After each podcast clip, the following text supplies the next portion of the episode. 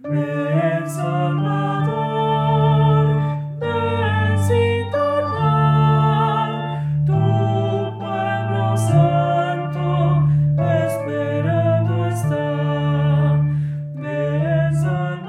Santo Evangelio según San Lucas. En aquellos días, María se encaminó presurosa a un pueblo de las montañas de Judea y entrando en la casa de Zacarías, saludó a Isabel. En cuanto ésta oyó el saludo de María, la criatura saltó en su seno. Entonces Isabel quedó llena del Espíritu Santo y levantando la voz exclamó, Bendita tú entre las mujeres y bendito el fruto de tu vientre. ¿Quién soy yo para que la madre de mi Señor venga a verme? Apenas llegó tu saludo a mis oídos, el niño saltó de gozo en mi seno. Dichosa tú, que has creído, porque se cumplirá cuanto te fue anunciado de parte del Señor. Palabra del Señor.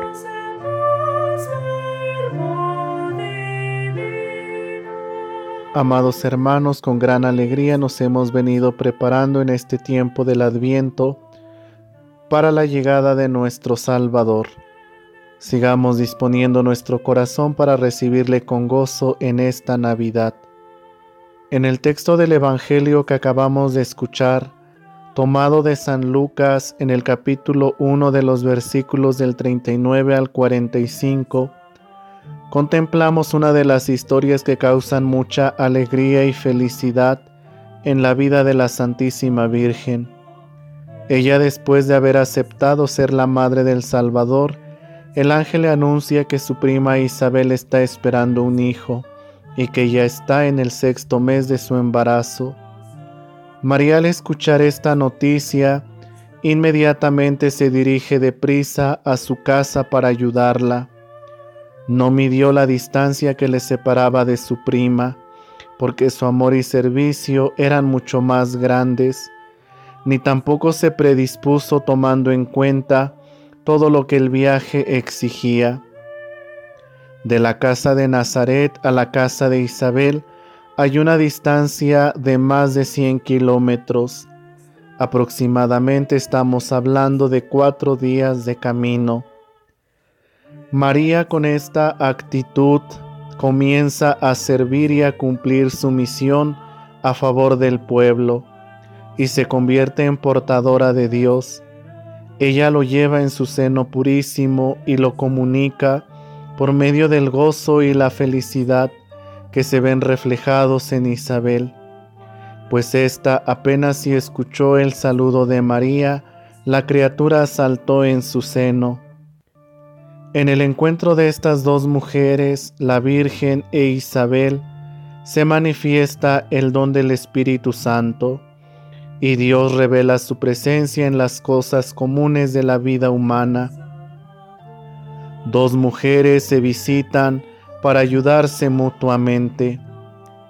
Este ejemplo de visita tiene que ser para nosotros una invitación a que nuestra familia y seres queridos todos percibamos y descubramos la presencia de Dios en nuestras vidas. Isabel descubre esa presencia, por eso elogia a María. Bendita tú entre las mujeres y bendito el fruto de tu vientre. Palabras que forman parte de la oración más conocida y rezada, y la llama dichosa por haber creído, porque se cumplirán las promesas del Señor. Esto nos recuerda que cada día tenemos que estar atentos a la escucha de la palabra de Dios y creerle, pues la palabra de Dios tiene poder para que se realice todo lo que en ella contiene. La palabra da vida a todo aquel que la coge con fe. María e Isabel son testigos de lo que esta palabra es capaz de hacer. Ambas físicamente se conocían, pero este encuentro las lleva a descubrir misterios que aún no conocían y las llenó de mucha alegría.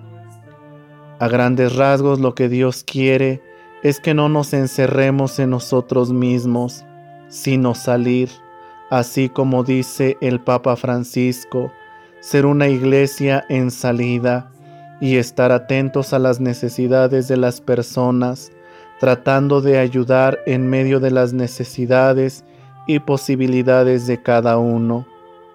Seamos portadores de Cristo que es la palabra encarnada y ayudemos a que los demás experimenten la presencia de Dios en las cosas pequeñas, sencillas y comunes de cada día.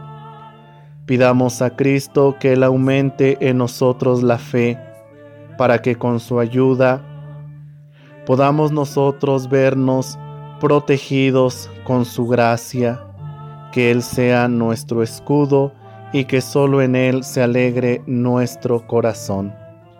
Dispongamos pues nuestra vida, nuestro corazón, para que la palabra de Dios cada día se encarne en nuestros corazones, así como nos da el ejemplo la Santísima Virgen María. Que Dios les bendiga y que pasen todos una bonita semana.